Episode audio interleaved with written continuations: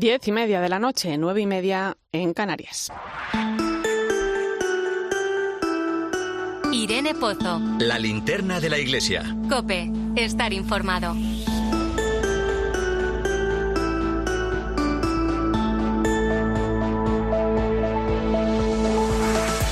¿Qué tal? Muy buenas noches. Eh, hoy te quiero hablar de la historia de un abrazo, uno de esos que de forma inesperada tocan el corazón y te descolocan de tal manera que es imposible olvidarlo.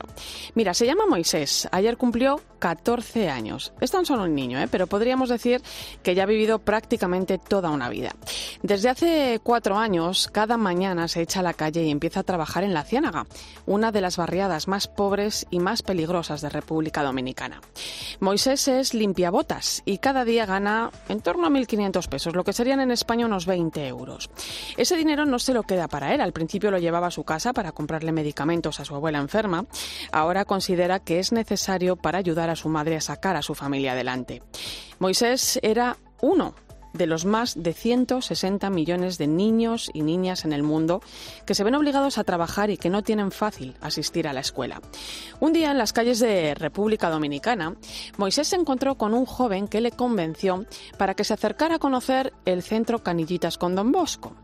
El Centro Canillitas es una escuela que atienden los misioneros salesianos. Allí su vida cambió. Ante él se abría un nuevo horizonte de oportunidades hasta ahora inaccesibles y muy desconocidas para él. Estos días he podido compartir un rato con él, con Moisés. Sus ganas de vivir se contagian. Ha recorrido más de 6.000 kilómetros y un océano por medio para presentar Canillitas, el nuevo documental de misiones salesianas que, por cierto, se puede ver en YouTube y que nos habla de la realidad del trabajo infantil en muchos lugares del mundo. Moisés es uno de los protagonistas, un niño inquieto al que le gustaría ser abogado o cantante, no lo tiene muy claro. Lo que sí tiene claro son sus sueños, unos sueños que el Centro Canillitas con Don Bosco le está ayudando a cumplir. Él es uno de los más de 90.000 niños que desde 1985 han pasado por este centro. Es la enorme labor que cada día llevan a cabo los misioneros salesianos convencidos de que la educación es capaz de transformar vidas. Moisés recorrerá varias ciudades presentando orgulloso este documental, contando su historia, mostrando sus sueños y su abrazo, al despedirnos, fue un abrazo agradecido, con corazón y con el sueño de un futuro cargado de esperanza, un futuro ilusionante. Con esta bonita historia comienza esta noche la linterna de la iglesia. Te saluda Irene Pozo en este viernes 22 de septiembre. Escuchas la linterna de la iglesia. Con Irene Pozo. Cope, estar informado. Como cada viernes, sabes que puedes seguirnos a través de las redes sociales. Estamos en Iglesia Cope en Facebook y Twitter, hoy con el hashtag linternaiglesia22s.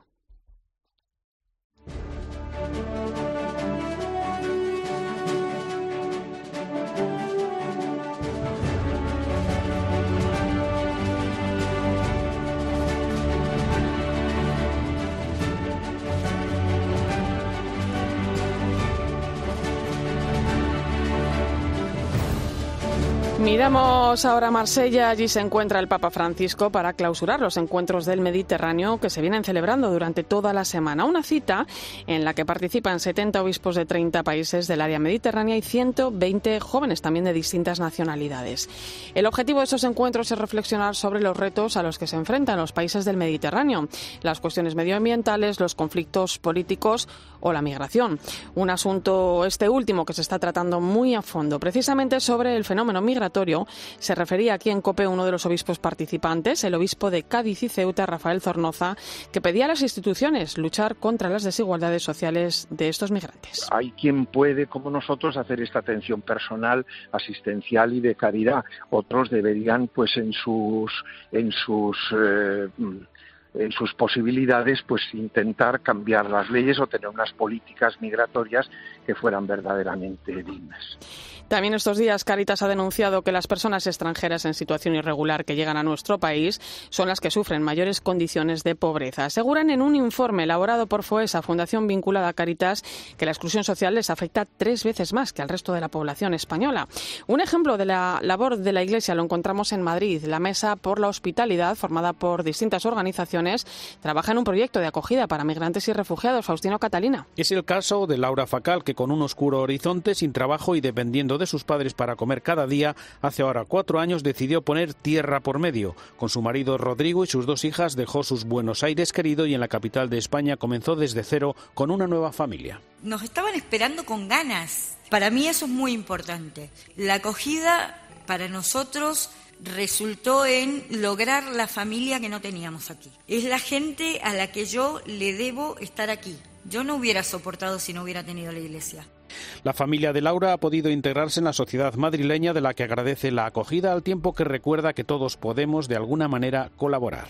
Es muy importante que todo el mundo conozca la labor de la acogida.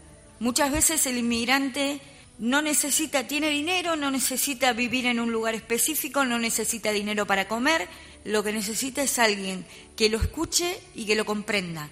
El caso de Laura y su familia es uno más del millar de inmigrantes acogidos en la capital de España por distintas instituciones eclesiales que colaboran en su mesa de hospitalidad.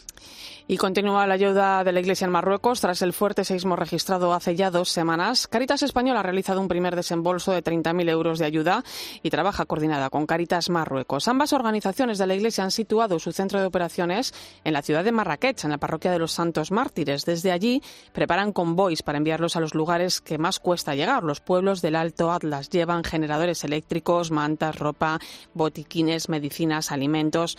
Natalia Peiro es la secretaria general de Cáritas Española y se encuentra allí, en Marrakech. Bueno, nos damos cuenta de la realidad. Han sido 65.000 eh, poblaciones afectadas y lo que se ve es en el Atlas pues como un paisaje de pueblos destruidos, unos más pequeños que otros, unos más destruidos que otros, con sus correspondientes tiendas de campaña en general amarillas y azules que, que ha proporcionado el, el gobierno o alguna organización.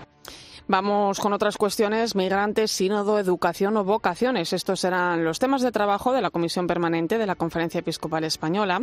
Los obispos españoles se reúnen la próxima semana en Madrid y allí abordarán también pues, los temas a tratar en la próxima asamblea plenaria prevista para el mes de noviembre. Sara de la Torre, buenas noches. Así es, Irene, buenas noches. Los obispos van a dialogar sobre el instrumento en laboris del sínodo de los obispos en vísperas de su apertura en Roma el 4 de octubre. Y como decías, el orden del día también incluye la aprobación del temario de la Asamblea Plenaria que tendrá lugar del 20 al 24 del próximo mes de noviembre. La Comisión Permanente además va a estudiar distintos documentos como el de la Subcomisión Episcopal para las Migraciones y Movilidad Humana que va a presentar la exhortación pastoral sobre la identidad y marco de la pastoral con migrantes y las comisiones episcopales para las comunicaciones sociales y para la liturgia presentarán conjuntamente un borrador sobre las retransmisiones de celebraciones litúrgicas respecto a los próximos eventos, la educación y las vocaciones serán los protagonistas y es que los obispos profundizarán sobre el Congreso de la Iglesia en la educación o los que se están preparando sobre el primer anuncio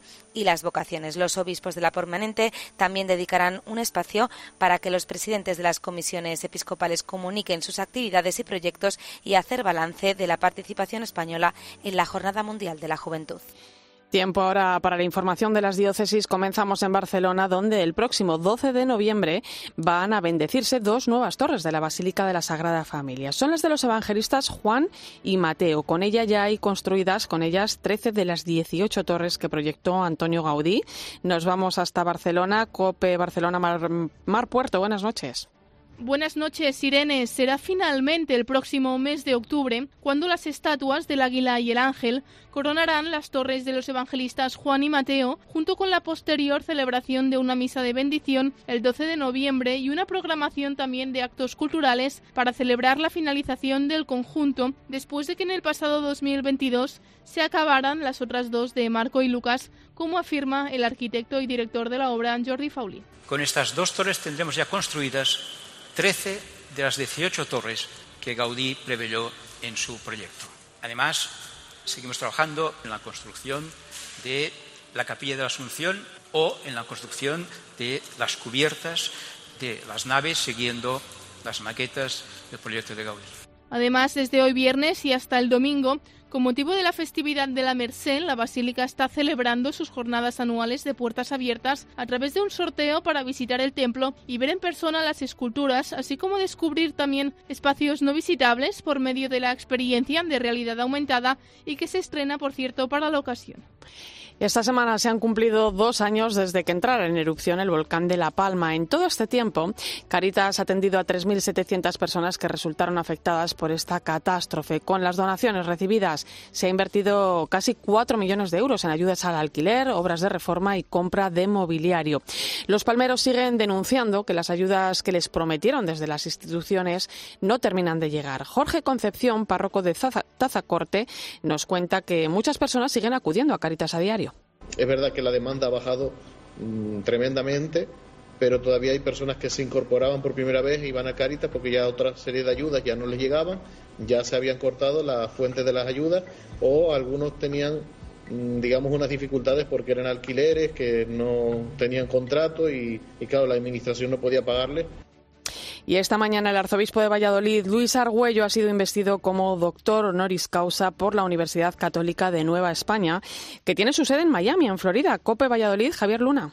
Buenas noches, Irene. Monseñor Luis Argüello, que no es doctor en términos puramente académicos, ha aceptado el honoris causa como arzobispo de Valladolid, convencido de que desde la archidiócesis puede ofrecer dos dones al coloquio entre España y América: el don del reinado social del corazón de Jesús, coincidiendo con la celebración del año jubilar, y el de la propia reina Isabel, a la que ha reivindicado en un momento de crisis de conciencia nacional y en el que gana terreno también la cultura de la cancelación. Iluminados por esa llamada cultura woke o de la vigilancia se está poniendo en cuestión el significado mismo del encuentro de culturas que fue el descubrimiento de América. Argüello ha apelado directamente a las universidades católicas para que sepan acompasar economía y antropología ante tanta confusión antropológica. Ha lamentado que, a ojos del arzobispo de Valladolid, requiere de caridad política.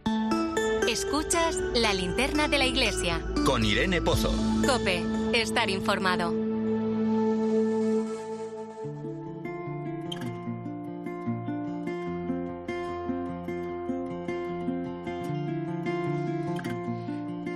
Hay viajes que bien merecen una nueva vida. Henry y sus dos compañeros pasaron 11 días subidos en el timón de un barco petrolero para llegar a España desde Nigeria. En total recorrieron 4.600 kilómetros a merced del frío, el hambre, la sed y los golpes de mar. Los dueños de este petrolero dijeron que el barco llevaba muy poca carga, iba muy ligero. Aseguran que con un poco más de peso, esas tres personas estarían ahora mismo bajo el océano. Una fotografía que les realizó Salvamento Marítimo a su llegada al puerto de Las Palmas de Gran Canaria dio la vuelta al mundo. Se convirtió en un icono del sufrimiento de los migrantes que se juegan la vida para intentar llegar a Europa. Llegó también a manos del Papa Francisco, quedó impactado. En esa imagen se les ve subidos a los tres, a Henry y a sus dos compañeros, en ese espacio tan pequeño de la pala del timón. Es una superficie que no llega a tres metros cuadrados. Están fatigados, miran a la cámara que les hace la foto como pidiendo ser rescatados. Henry nos cuenta que decidió salir de su país, de Nigeria, por la violencia que allí se vive a diario. Él es de la región de Biafra, en el sudeste del país, un lugar en el que los enfrentamientos entre el ejército del país y los distintos grupos separatistas ocurren cada día. Para él, su prioridad era un futuro mejor y poder ayudar a su mujer y a su hijo. Por delante, un viaje muy complicado. Teníamos galletas, comida nigeriana, agua, pero cuando subimos al barco se nos cayó todo al mar no nos quedó nada. Durante el viaje me dormí a veces, pero tenía que despertarme enseguida. Si dormías profundamente, te caías al mar, olvídate. Además, los tres cuentan que no sabían a dónde se dirigía el barco. Henry dice que solamente rezaba para que se parara. Si bebía mucha agua del mar, sabía que me podía hacer mucho daño en la barriga. Así que para sobrevivir bebía solo un poquito. Cuando veo la foto que nos hicieron, solo pienso en dar gracias a Dios por habernos rescatado. Henry ya había hecho esta misma travesía, también en el timón de un gran buque en 2020. Lo descubrieron, viajó detenido hasta Noruega y desde allí lo enviaron de vuelta a su país. En esta ocasión, cuando llegó a Canarias, tuvo algo más de suerte. Tras ser rescatados, el Secretariado de Migraciones de esta diócesis de Canarias se enteró que querían tratar a los tres migrantes como polizones, lo que suponía entregarlos de nuevo al barco en el que habían venido para que fuesen devueltos a Nigeria. Desde la diócesis se movilizaron hasta que fue admitida su solicitud de asilo, de protección internacional. Han podido quedarse en España y ahora en Madrid están integrándose y teniendo, viviendo una nueva vida. La persona que los asesoró jurídicamente y que los acompañó hasta regularizar su situación fue el abogado David Melián. Nos cuenta que con estas personas se inauguraron los conocidos como corredores de hospitalidad promovidos por el Departamento de Migraciones de la Iglesia en España. Son la respuesta de la Iglesia al retraso y a la inacción de las administraciones? Pues estos corredores consisten eh, básicamente en un intercambio de información entre las plazas disponibles que tienen las diócesis en la península y las necesidades que tienen de ser trasladados determinados perfiles desde las diócesis canarias.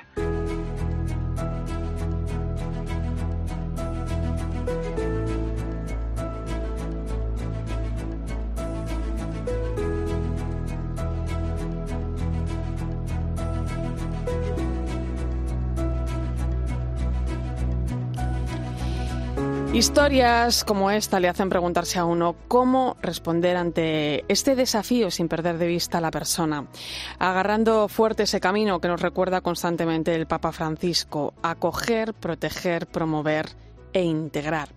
Un itinerario que la Iglesia conoce bien. Voy a saludar al director del Departamento de Migraciones de la Conferencia Episcopal Española, Xavier Gómez. Buenas noches. Buenas noches, Irene. La Conferencia Episcopal y las diócesis del noroeste de África están trabajando en una guía atlántica de hospitalidad para las personas que optan por esta ruta migratoria. Una noticia que conocíamos esta semana en el marco de la presentación de la Jornada Mundial del Migrante y el Refugiado que vamos a celebrar el próximo domingo con un lema libres de elegir si migrar o quedarse. Xavi, la Iglesia lleva mm, la hospitalidad en su ADN, ¿no? Estamos apelando a la cooperación internacional para responder al fenómeno. Eh, ¿Esta guía busca ser canal de comunicación mm, fluida entre países de origen y de tránsito, facilitar espacios seguros? Eh, esta es la idea, es extender la cultura de la hospitalidad y fomentar el trabajo en red entre diócesis y países que afrontan los mismos desafíos, trabajando una mirada integral abordando juntos también los problemas en los países de origen y buscando espacios seguros para que los flujos migratorios, las, las, personas que deciden migrar lo hagan de la manera más segura posible, dado que las legislaciones internacionales y en concreto las legislaciones europeas pues no están facilitando esta, esta migración legal y segura. Por tanto, bueno, la Iglesia procura eh, justamente a través de esta cultura de la hospitalidad ofrecer esta ruta de espacios seguros poniendo en común todos los dispositivos, los espacios que, las distintas entidades que conformamos la Iglesia tenemos en las diócesis del, del de África y sobre todo las que estamos en el sur de, Europa, en concreto las, de, las Islas Canarias y, y el sur de la península. Eh, Xavi, el derecho a no migrar no está tipificado, pero eh, la doctrina social de la Iglesia lo recoge, ¿no? Debemos promover el derecho a migrar, pero no de cualquier manera, sino en dignidad, ¿no? Con vías seguras y con vías legales. Así es y no solamente el derecho a, no migrar, eh, que, el Papa realmente lo ha puesto en el candelero durante esta jornada, pidiendo que se haga una reflexión para que pueda ser codificado y, con lo que ello implica, ¿no? de poder asegurar en los países, en todos los países, eh, pues un espacio de desarrollo humano integral donde la gente pueda encontrar un futuro en dignidad, y donde la gente pueda, pueda construir su proyecto de vida sin tener que emigrar, pero mm, desgraciadamente las circunstancias no, no lo permiten. Son tantos y tantos eh, los países con conflictos armados que sufren las consecuencias de, la guerra, del conflicto de Ucrania, de la, la, hambruna, del cambio climático, del tráfico de armas, del expolio, eh, un rosario de, desgracias que no hacen posible y no posibilitan este derecho, que, es la manera de darle la vuelta al calcetín. Eh, ¿Cómo podemos trabajar en red en el ámbito de las migraciones para eh, hacer efectiva la sinodalidad también en esta área? Bueno, lo estamos haciendo. En concreto, en la Iglesia Española llevamos eh, intentando promoviendo proyectos en este en esta cultura de la de la hospital de la sinodalidad, de caminar juntos, ¿no?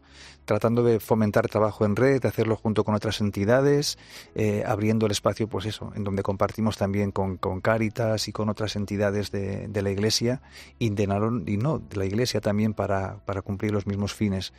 Eh, yo creo que tenemos varios proyectos en marcha, la Mesa del, Mundo Rural, la, guía, de Guía Atlántica de la Hospitalidad, los corredores de hospitalidad y también el proyecto Marco de Pastoral, Comunidades Acogedoras y Misioneras, que, justamente trata de fomentar eso, ¿no? A nivel local, una, una proximidad. ¿eh? porque nosotros creemos, como buenos cristianos, que, que la salvación viene por la cercanía y la proximidad. Desde esa proximidad, crear redes de hospitalidad, eh, que transformen las conciencias, que transformen las estructuras para hacernos una sociedad más acogedora y podamos resucitar esa, esa dignidad que, como dice el Papa en Marsella hoy, pues está sepultada a día de hoy en el Mediterráneo. Bueno, has citado varios casos de, éxito. Cuéntame más sobre los corredores de hospitalidad que ya se están dando con migrantes eh, llegados a Canarias, que han llegado a la península, o, o también la revitalización de, de la España vaciada, ¿no? Citabas ahora la mesa del mundo rural.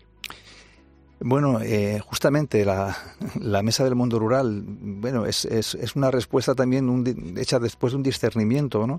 Y de haber escuchado la, la, la realidad de la España vaciada donde hemos encontrado también grandes desafíos y, muchas oportunidades. En el ámbito rural y en los pueblos hemos encontrado trabajo, hemos encontrado alcaldes que quieren revitalizar los pueblos y luego hemos puesto en común y hemos, hemos creado una mesa justamente ¿no? en, ese, en ese caminar juntos y nodalmente donde convergen entidades que promueven entidades, eh, empresas sociales o ONGs que promueven la revitalización de los pueblos o alcaldes que lo están promoviendo con familias que desearían que su proyecto vital tuviera lugar en un ámbito mm, como es el, espacio rural.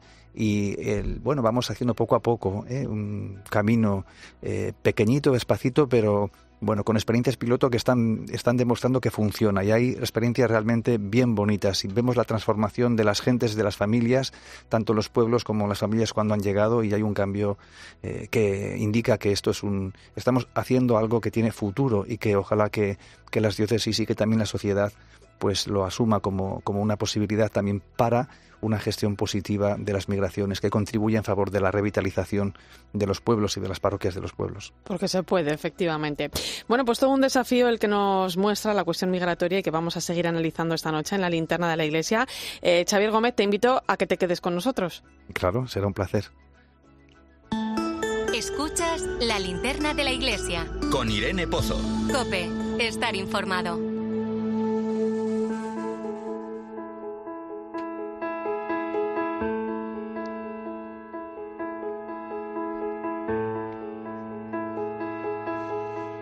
Y este domingo celebramos la festividad de Nuestra Señora de la Merced, patrona de instituciones penitenciarias. Pablo Rivas nos va a acercar hasta esas cárceles para ver eh, la ayuda y el servicio, la misión que realiza allí la Iglesia. Buenas noches, Pablo. ¿Qué tal? Buenas noches, Irene. Mira, voy a presentarte a Javier Sánchez. Él es párroco en Fuenlabrada, en Madrid, en la Iglesia de la Sagrada Familia. Allí celebra misas, bodas, funerales, atiende a muchos grupos, tiene muchos jóvenes en la parroquia y en el día a día descubre la, vida de la iglesia. Sin embargo, Javier acompaña cada semana a otra iglesia, a una iglesia entre rejas. Él es el capellán de la prisión de Navalcarnero de Madrid desde hace ya más de 15 años. Pero a otro nivel, sobre todo el tema de la, pues eso, poder acompañarlos en su vida, a sus familias, en sus alegrías, esperanzas, eh, tristezas, proyectos, pues un poco estar con ellos, compartir con ellos sobre todo. 18 años entrando cada semana en una cárcel pues dan para mucho. Javier recuerda muchos rostros, muchas realidades, preocupaciones, historias de fracasos, pero también de esperanza. Se vive la, la pasión de Jesús, la Pascua, con toda plenitud, ¿no? Pues porque hay mucha dolor, hay mucha cruz, pero a veces también hay mucha esperanza, mucha vida, ¿no? Mucha vida, también mucha vida entre ellos mucha vida solidaria, mucha vida compartida. Durante el año 2022 la Iglesia colaboró en las cárceles prestando una ayuda con más de mil programas. Estamos hablando de casi 2.500 voluntarios. Muchos presos que están en estas cárceles lo han perdido absolutamente todo. Sus parejas los han dejado, sus hijos ya no les hablan y la sociedad entera les ha dado de lado. En medio de esa soledad, en esas periferias de las que habla el Papa Francisco, descubren un mensaje de esperanza que les llega gracias a la Iglesia, a los capellanes y a los voluntarios. Estos presos no tienen libertad, pero sí dignidad y una mano amiga que les recuerda que otra nueva vida es posible, incluso entre rejas.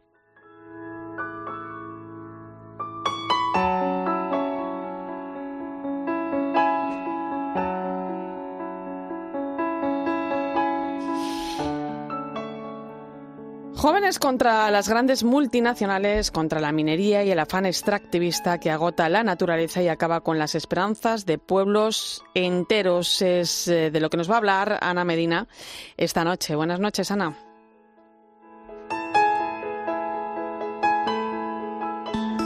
Escuchas la linterna de la iglesia. Con Irene Pozo.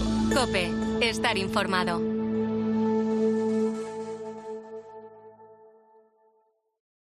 Una terrible guerra mundial. Así califica el Papa Francisco la guerra sin sentido contra nuestra casa común, el daño infligido al planeta con decisiones que anteponen el beneficio económico a la sostenibilidad de la creación. Muy buenas noches, Irene. Es posible pensar que ante agentes tan poderosos como las multinacionales y la industria minera es imposible levantar un dedo, pero no. Cinco jóvenes de Argentina, Brasil, Ecuador, Guatemala y Perú, acompañados por Monseñor Noel Londoño, obispo de Jericó, en Colombia, están recorriendo durante este mes Europa con paradas en España, Bélgica, Italia y Alemania. Esta iniciativa se llama la Segunda Caravana por la Ecología Integral y visitan a personas e instituciones, incluido el Parlamento Europeo, para denunciar públicamente las consecuencias del extractivismo y la minería en sus países. No solo eso, también aportan formas creativas y audaces puestas en marcha por las comunidades afectadas para enfrentarlas, desafiando la ambición empresarial y las imposiciones transnacionales, los proyectos extractivos y los crímenes ambientales de la minería devoradora. Organizada por la red Iglesias y Minería, ha contado con el apoyo de la Iglesia en Europa a través de Comece y CITSE y de la Alianza Europea Laudato Si. Su paso por España se vio impulsado y acompañado por la Alianza Enlázate por la Justicia, que integran Cáritas, CEDIS, Confer, Justicia y Paz, Manos Unidas y Redes. Guillermo Cavalli es uno de los miembros de esta caravana por la ecología integral que está recorriendo Europa y que él vive como un signo de esperanza. Muy hermoso percibirnos esta, esta amistad entre Iglesia de España y la Iglesia Latinoamericana, comprometiéndose a un cuidado de la creación y juntos y juntas como iglesias hermanas proponiendo caminos concretos, como el caso de la diversión en minería. El pasado miércoles pudieron presentarle al Papa Francisco esta iniciativa. Daniela Andrade es de la Amazonía peruana, del territorio del pueblo Cucama, y relataba la emoción que sintieron ante su encuentro personal con Francisco. Le contamos muy brevemente que venimos resistiendo y peleando contra el extractivismo, este modelo económico que nos está matando, y sus palabras han sido coraje, sigan adelante y pues eso es lo que sentimos, desde su sonrisa, su legitimidad, eh, su, su, naturalidad para hablarnos, para mirarnos, nos hace sentir esa esperanza y ese coraje para seguir adelante y sentir que la iglesia está de nuestro lado y, y nuestras iglesias locales y universales también les invitamos a que se sumen a esta resistencia. El deseo de estos jóvenes es dar voz a las poblaciones afectadas por los terribles efectos de una minería que abusa de la tierra y mata al ser humano. Darles voz a ellos, nosotros aquí, es contribuir con su causa. En unos minutos llegamos a las 11, las 10 en Canarias. Enseguida nos vamos hasta Marsella, donde a estas horas descansa ya el Papa Francisco. Mañana clausura los encuentros del Mediterráneo. Irene Pozo. La linterna de la iglesia. Cope. Estar informado. Irene Pozo en Twitter en arroba eclesiacope, en nuestro muro de Facebook, eclesiacope y en cope.es. ¿Cuáles son las principales recomendaciones que podemos hacerles a nuestros oyentes para que se vayan un poco más tranquilos de casa? ¿Qué precauciones se pueden tomar antes? Es recomendable si tenemos algún vecino de ¿Cuál es el Santrope español? A ver, que yo me apunto. Bueno, pues para mí, sabéis que tengo debilidad por la costa tropical española. En COPE de 10 de la mañana a 2 de la tarde, los sábados y domingos, el mejor entretenimiento lo encuentras en fin de semana. Bienvenido a fin de semana COPE con Cristina López Slichting. UMAS, mutua especialista en seguros para el sector educativo. Ofrecemos una solución integral para los colegios y guarderías. Daños patrimoniales, responsabilidad civil, accidentes de alumnos. Más de 1.400 centros ya confían en nosotros. Visítanos en umas.es. UMAS, más de 40 años de vocación de servicio.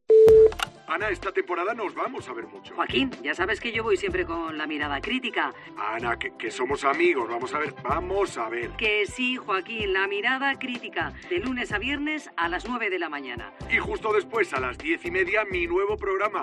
Vamos a ver. Telecinco. Contigo siempre. Escuchas la linterna de la iglesia. Y recuerda, la mejor experiencia y el mejor sonido solo los encuentras en cope.es y en la aplicación móvil. Descárgatela. Cuando dices que me quiten lo bailado, sabemos lo que necesitas, menos obligaciones y más destinos por descubrir. Llegan los viajes exclusivos de Halcón hechos a medida para mayores de 55 años. Estancias en costas, viajes a islas, circuitos en tren, avión y mucho más. Más de 50 años conociendo a millones de viajeros hacen que hablemos viajero. Halcón Viajes, sabemos de viajeros. A ver esa foto, decid patata. ¡Hijolusa! En el supermercado, dale la vuelta al envase y encuentra nuestra marca para garantizarte una gran calidad en tu mesa. Patatas Hijolusa. Amamos las patatas. Empresa colaboradora del Plan 2030 de apoyo al deporte de base.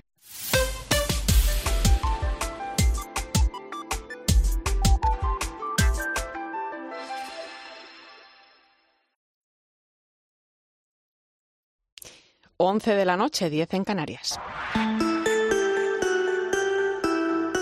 Irene Pozo. La linterna de la iglesia. Cope. Estar informado.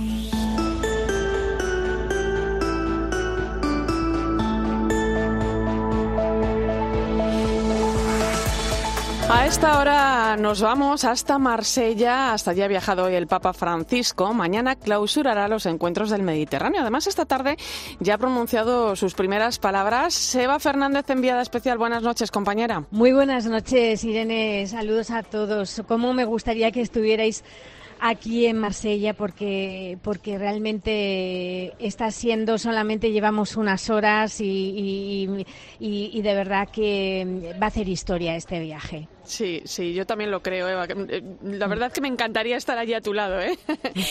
Oye, Eva, eh, ¿por qué viaja el Papa a Marsella y cómo ha transcurrido esta primera jornada? ¿Qué mensajes nos ha dejado? Sí. Pues eh, la verdad es que casualmente este viaje ocurre diez años después de Lampedusa, ¿no? Y, y mm, impresiona cómo el Papa sigue poniendo el foco en los retos de la región eh, mediterránea, ¿no? Entre los que se encuentran, como estamos viviendo en estos momentos, la situación de los inmigrantes, pero también la pobreza extrema, conflictos, eh, diversidad religiosa, cuestiones medioambientales. Y, y, la verdad es que el Papa acude aquí porque, porque quería estar presente en, este, en estos encuentros mediterráneos que también tienen una importante dimensión interreligiosa y ecuménica, ¿no?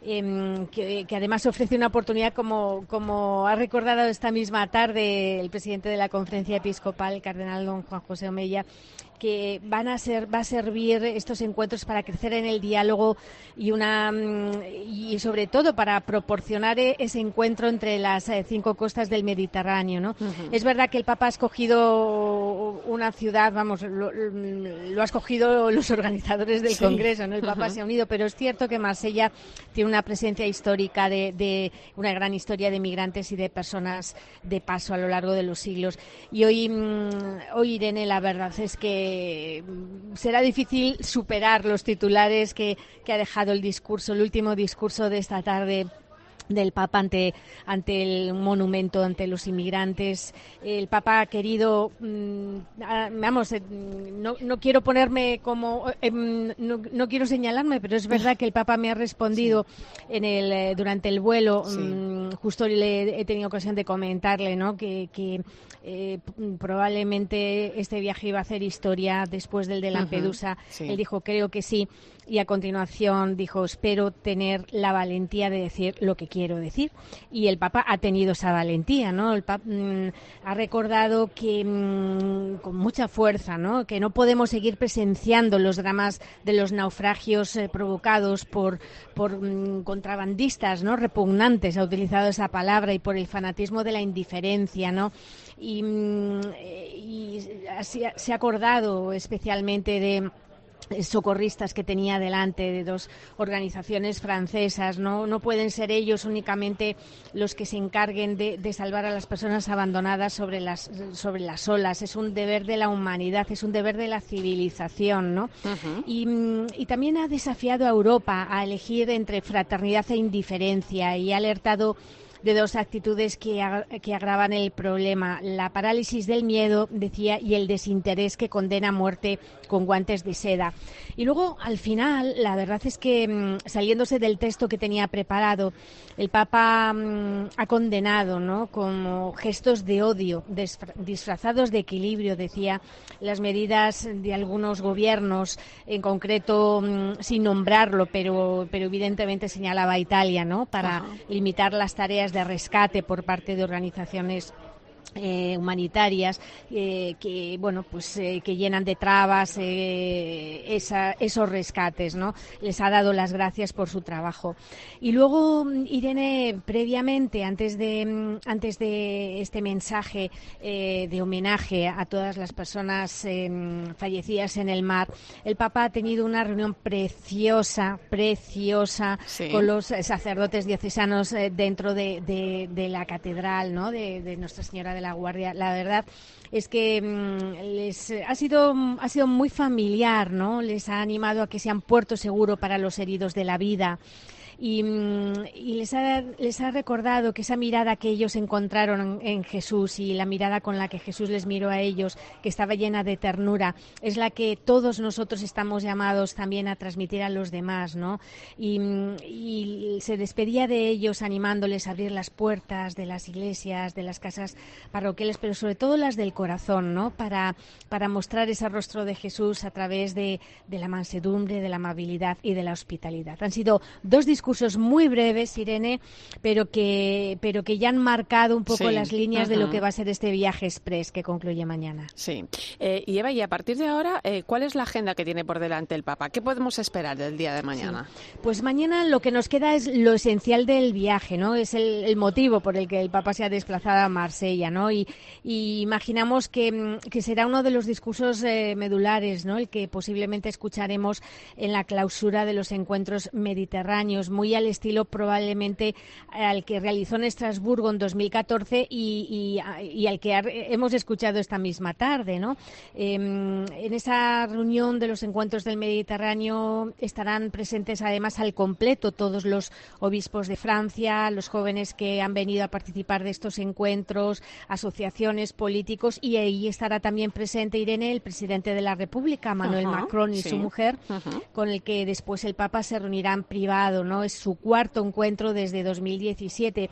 Pero mm, lo más bonito eh, de la jornada va, a tener lugar mm, a primera hora, porque eh, el Papa, como siempre, lo que quiere es acercarse ¿no? a los barrios más eh, mm, conflictivos y populares. Digo conflictivos porque en Marsella coincide ¿no? esta circunstancia. ¿no? Es una ciudad en la que lamentablemente la violencia está calando eh, con mucha fuerza en los últimos años. El Papa ha querido mm, ser él y no, mm, y no los que se acerquen como estaba previsto. Se iban a acercar al arzobispado, pero finalmente el Papa se va a acercar al centro de las misioneras de la caridad de, de Santa Teresa de Calcuta, que está situado en uno de estos barrios conflictivos, y allí se va a encontrar con personas con dificultades eh, económicas, ¿no? Y luego ya antes de regresar a Roma será mañana un día muy largo.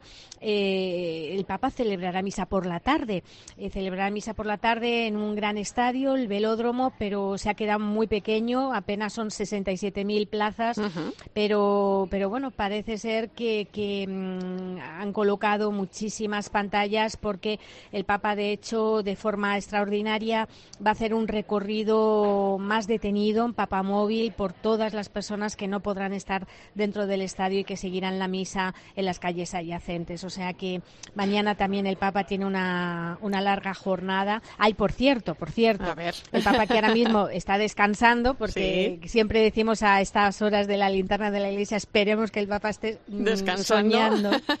Pero, pero al regresar eh, esta tarde de, los dos encuentros, del viaje en avión y, demás, pues ha recibido a un grupo de, mm, de personas que, mm, que, me ha hecho mucho, mucha ilusión. La verdad, es una asociación que se encarga de personas sin hogar y fueron las, las primeros que promovieron durante el jubileo de la misericordia una, bueno, pues una gran peregrinación de personas sin hogar a, la Basílica de San Pedro, una asociación que se llama Fratello, los ha recibido allí en el arzobispado y, se ha hecho fotografías con muchas de las personas sin hogar que atiende esta asociación. O sea que el Papa em, no desaprovecha ninguna oportunidad en ningún viaje de encontrarse con, todas las personas que bueno, hay un viaje corto pero intenso y, con grandes y con un gran significado. ¿eh? Ahora lo vamos a analizar enseguida.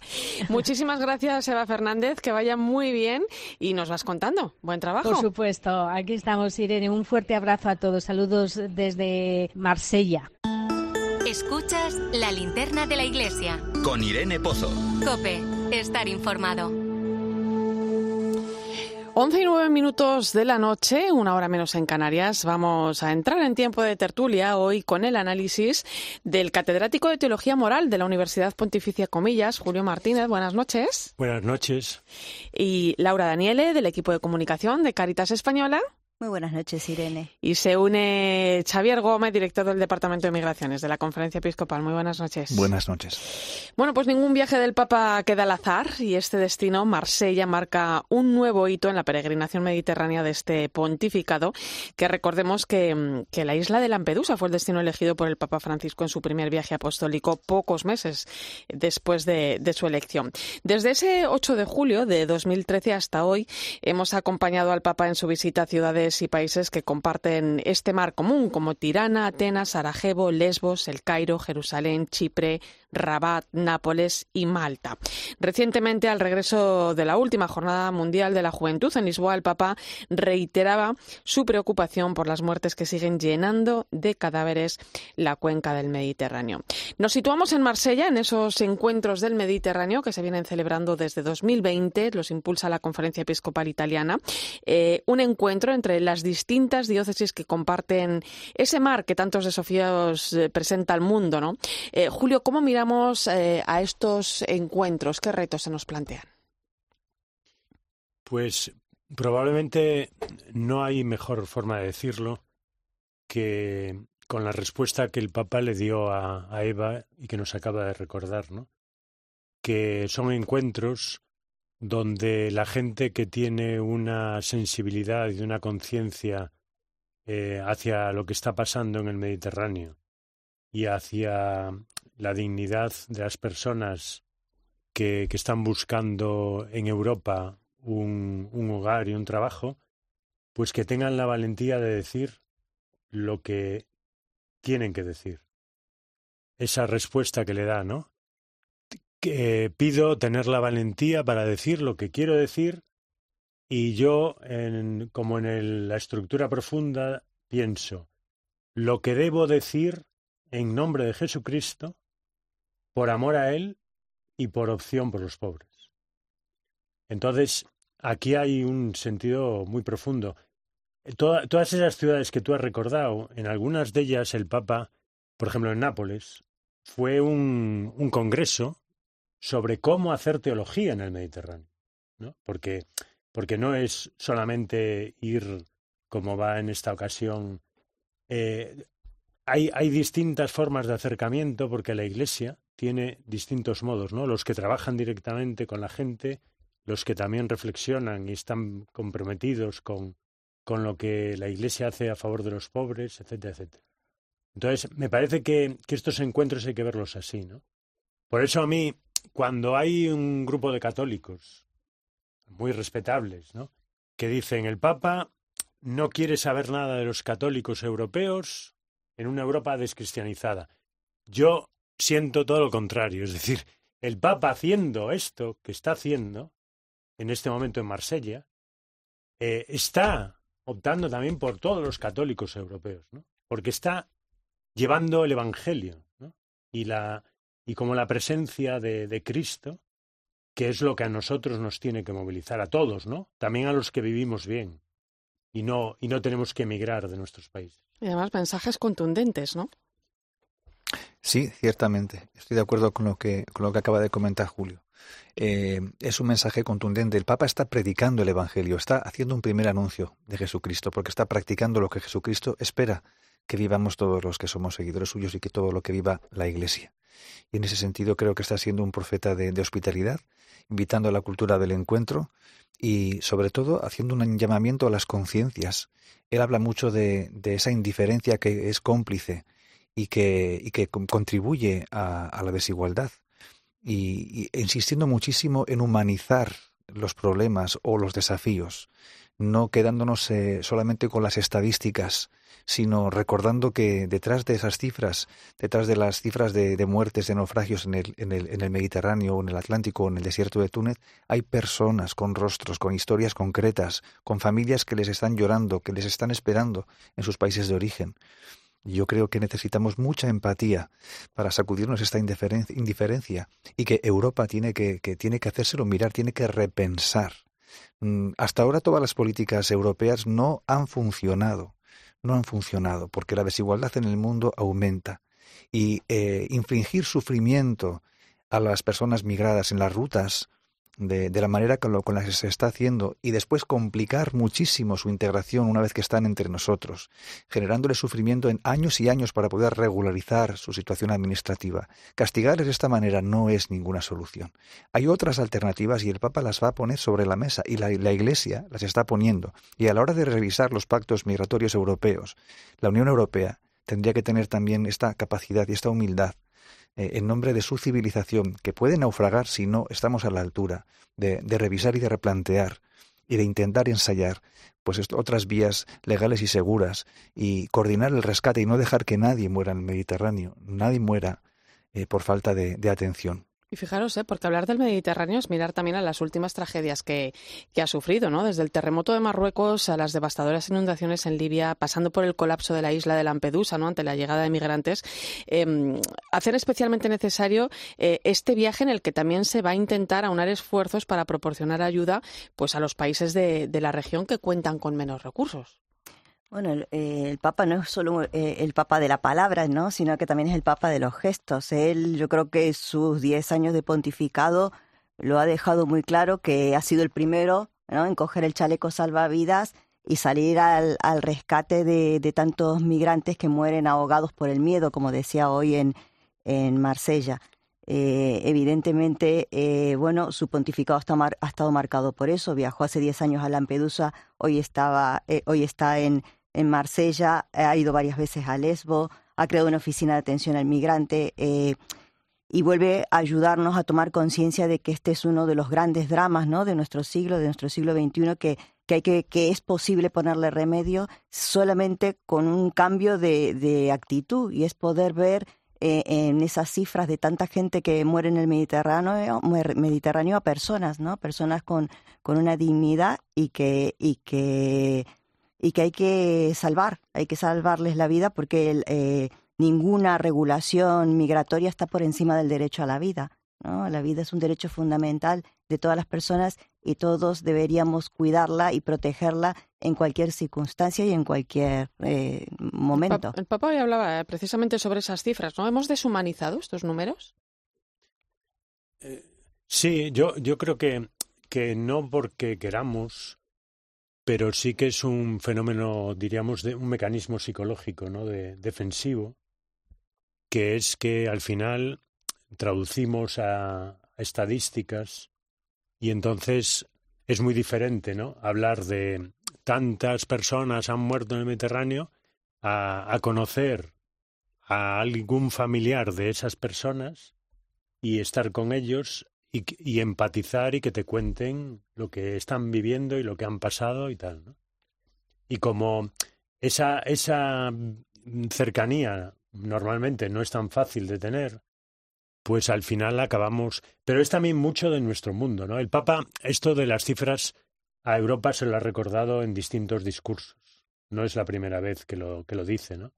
Entonces, yo creo que, que es un mecanismo que utilizamos y nos impresiona, por ejemplo, cuando hablamos de, de los muertos en el terremoto, luego llega lo de Libia y en vez de 3.000, pues son 20.000 o más, y entonces quedamos como eh, un primer impacto, ¿no? Como de conmoción. Pero a continuación ya lo digerimos, ¿no? Las cifras son mucho más digeribles que, que el encuentro con la persona. Que los nombres, que los nombres. Por eso cuando hay algún acto en recuerdo de personas, de víctimas, es tan importante nombrarlas, ¿no? Y por eso también es un drama cuando uno ve, tal y como nos han narrado compañeros, ¿no? En, cuando hay que enterrar los cuerpos que el mar devuelve, eh, en muchas ocasiones no hay un nombre para colocar sobre la lápida. Y, y, esto, pues es justamente eso, es un signo de esa deshumanización, ¿no? Por eso es tan importante eh, cambiar esta mentalidad y sacudirnos esta indiferencia para aproximarnos, hacernos prójimos de estas, de estas personas y tratar de centrarnos. También el Papa yo creo que mañana va a hacer esta llamada, ¿eh? va a hacer una llamada fuerte a la conjunción, a la, a la cooperación internacional, a una mirada global internacional para ponerle, para ponerle freno y para buscar alternativas a lo que ahora está provocando esta, esta, estas muertes. Bueno, existe el derecho a migrar, existe también el derecho a quedarse. Eh, el Papa también menciona, menciona muchísimas veces, ¿no? Algunas de las causas más visibles de la migración forzada, ¿no? Eh, contemporánea, ¿no? Las persecuciones, las guerras, eh, los fenómenos atmosféricos, eh, la miseria. Eh, o sea, los migrantes escapan, ¿no? Huyen debido a la pobreza, al miedo, a la desesperación, ¿no? Es una realidad invisibilizada em, que a veces queda fagocitada por posiciones ideológicas quizá interesadas. Uy, este es un tema muy interesante. Sí, yo creo que eh, también eh, a la hora de hacer una lectura sobre este fenómeno de la migración, que como decíamos antes, está mostrando y, describiendo el cambio de época que vivimos, eh, y también a la hora de, leer la, propia, el propio viaje del Papa Francisco y su ministerio, ¿no? ¿Cuánto daño hace la ideologización? En clave de la Iglesia, ¿no? Muchas veces, sin quererlo, la ideología va por delante del Evangelio. Y esto es un verdadero drama, porque el Evangelio nos desarma, el Evangelio es muy claro, Mateo 25 es muy claro, las obras de misericordia son muy claras, Jesús se identifica con el pobre, él mismo fue un migrante, ¿no? Y, y, él mismo recibió hospitalidad los tres últimos años de, de, su vida pública, de pueblo en pueblo, ¿no? Él sabe lo que es eso. Yo creo que eh, necesitamos hacer una reflexión muy seria eh, para que la ideología no esté nunca eh, por delante del Evangelio, sino que sea el Evangelio lo que ilumine todas las orientaciones y toda, y toda ideología. Sí, el Papa también eh, hablaba en su mensaje para la jornada de los, de los migrantes, hablaba un poco también de, de, bueno, que es verdad que es un fenómeno muy complejo en el que confluyen muchas, muchos factores, ¿no? Y es verdad también que, bueno, que, que está el derecho a no migrar, que es un, es un un derecho que no está codificado, pero eh, también hay que trabajar sobre los países de origen, donde las realidades, como estábamos hablando, no Libia, un estado fallido, donde han muerto un montón de personas simplemente por no, porque no funcionan las instituciones, ¿no? Para prevenir grandes desastres, eh, donde, bueno, en muchos países africanos y en otros países asiáticos, donde los gobiernos desasisten o abandonan a sus ciudadanos a su suerte, ¿no? Cuando ocurren grandes catástrofes el Papa habla de que al final todos tenemos una responsabilidad, ¿no? que esta es una tarea que la tenemos que hacer entre todos desde el espacio en el que nos toque estar. Más, con más responsabilidad, con menos responsabilidad, todos podemos hacer algo. Eh, y en este sentido yo creo que, bueno, que, eh, no sé, a lo mejor soy muy optimista, pero sí creo que se va generando una conciencia social sobre este tema, ¿no? Hace unos meses recibíamos a un grupo de, de profesionales en Cáritas que estaban haciendo un, MBA ¿no? en una universidad privada y estaban generando una aplicación, un chatbox de estos famosos que, que se usan ahora para muchas cosas, para eh, poner, eh, generar información para las personas que llegan a un determinado país y no conocen, ¿no? Que, a dónde pueden acudir, quiénes les pueden ayudar, eh, los recursos que a lo mejor tienen disponibles y que no saben, eh, bueno, un montón de cosas, ¿no? Sabemos que estos chatbox, uno escribe las preguntas en un móvil, a través, porque casi todos conseguimos tener a lo mejor un móvil o acceso a, Internet, y a través de esto se pueden conseguir información y datos, una cosa un poco como la guía atlántica. Y estos eran personas que, que van descubriendo ¿no? que hay una realidad, que hay una necesidad y que se ponen en marcha, ¿no? que es lo que nos está pidiendo el Papa. Sí, yo, yo quería enfatizar eh, esto que decía Laura porque eh, cuando se dice, no, es que el Papa solo ve una parte de, de las cuestiones, ¿no? que se pone de parte de los más vulnerables, de los pobres, de... pero en el mensaje, o sea, los mensajes no son largos y conviene leerlos. ¿no? Y, invitamos desde aquí a hacerlo, de hecho. Invitamos y, y de una manera especial, porque lo que decía Laura, él dice, la tarea principal para que pueda ser una decisión realmente libre, la tienen los países de origen, ¿no? Y dice, eh, y sus gobernantes, llamados a ejercitar la buena política transparente, honesta, con amplitud de miras y al servicio de todos, especialmente de los más vulnerables. Es decir, no, no está ignorando esa parte, como no ignora lo de las mafias y los, los que se aprovechan ¿no? en el Mediterráneo, cruzando gente para, para hacer pingües beneficios y soltándolos donde pueda. Que eso, una parte de la política europea, pues pone ahí el foco, ¿no? Y, y, es verdad que nosotros tampoco podemos ignorar que eso existe, como los estados y los países que tienen que hacer sus trabajos y que evidentemente por mucho que haga Europa, pues no van, si ellos no colaboran, si ellos no hacen lo suyo, no se va a poder arreglar. ¿no? Bueno, justamente eh, Europa en su discurso pone muchas veces para justificar la militarización de las fronteras eh, el foco en las eh, mafias, pero justamente las mafias existen porque no hay vías legales y seguras y ordenadas para la migración. Esa es Bueno, muy, rápidamente, ¿eh? lo hemos contado antes, pero bueno, para acompañar y gobernar los eh, flujos del mejor modo posible hay que construir puentes, no hay que construir muros, eh, ampliando los canales para una migración segura y regular, es lo que estamos hablando aquí. Caritas ha presentado ¿no? ese informe esta semana en el que advierten de, de esa situación irregular, bueno, pues que fomenta también la exclusión y la pobreza. ¿no? Muy rápidamente, Laura, un minuto, ¿cómo hacemos frente a una realidad que transforma nuestra sociedad? Bueno, eh, nosotros hemos presentado a todo el arco parlamentario unas propuestas políticas donde una de ellas es precisamente eh, esta, esta realidad, ¿no? De como también decías, eh, Sabi, estamos intentando de que, de que se creen, ¿no? Que, que se, que, porque hay mucho margen de mejora en nuestra legislación para poder garantizar esas vías seguras y legales de entrada de estas personas, que por otra parte parece mentira, pero no sabemos tampoco cuántas personas en situación eh, irregular tenemos entre nosotros, viviendo con nosotros, lo cual demuestra también eh, la invisibilidad que tienen, ¿no? Al no poder, eh, al, al, vivir con nosotros, pero no participar en la vida eh, cívica eh, que tenemos, ¿no? Porque no tienen documentos, no tienen acceso a la salud, no tienen acceso al derecho a la vivienda, no tienen acceso a muchísimas cosas por no estar visibilizados de ninguna manera. Entonces, hay mucho camino por hacer, creo que tenemos mucho margen de mejora. La Iglesia está en marcha eh, con muchas iniciativas y bueno, y Caritas estamos en ello trabajando, ¿no? Pues un tema apasionante que además no debe eh, tocarse solamente de cara a la jornada del migrante y el refugiado porque, mm. porque es todo el año, ¿no? Existe esta realidad y la tenemos eh, con nosotros. Eh, lo vamos a dejar aquí, pero seguiremos hablando. Gracias, Julio Martínez. Muchas gracias. Buenas noches. Laura Daniele. Un beso a todos. Y Xavier Gómez, un placer. Gracias, gracias a todos los que trabajan con las personas migradas. Y gracias también a ti que estás al otro lado por tu compañía esta noche. Ha sido un placer tenerte en esta linterna de la iglesia. Te dejo ahora con el partidazo de Cope y Joseba Larrañaga. Escuchas Cope. Y recuerda, la mejor experiencia y el mejor sonido solo los encuentras en cope.es y en la aplicación móvil. Descárgatela.